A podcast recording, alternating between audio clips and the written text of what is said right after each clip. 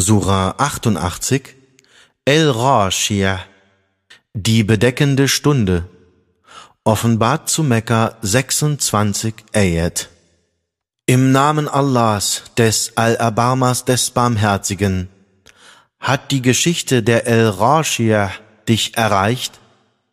Manche Gesichter werden an jenem Tag niedergeschlagen sein. Sie werden sich plagen und abmühen. Sie werden in einem heißen Feuer brennen. Sie werden aus einer kochend heißen Quelle trinken.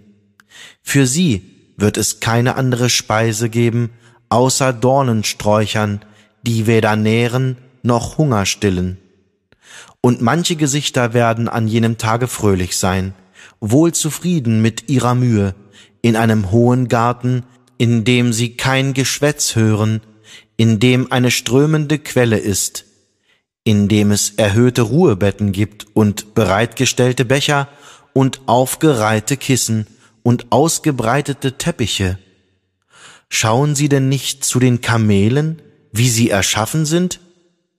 Und zu dem Himmel, wie er emporgehoben ist, und zu den Bergen, wie sie aufgerichtet sind, und zu der Erde, wie sie ausgebreitet worden ist?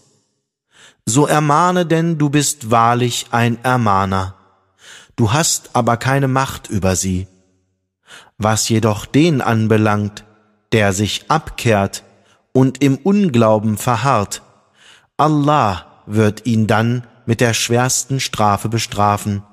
Zu uns ist die Heimkehr, alsdann obliegt es uns, mit ihnen abzurechnen.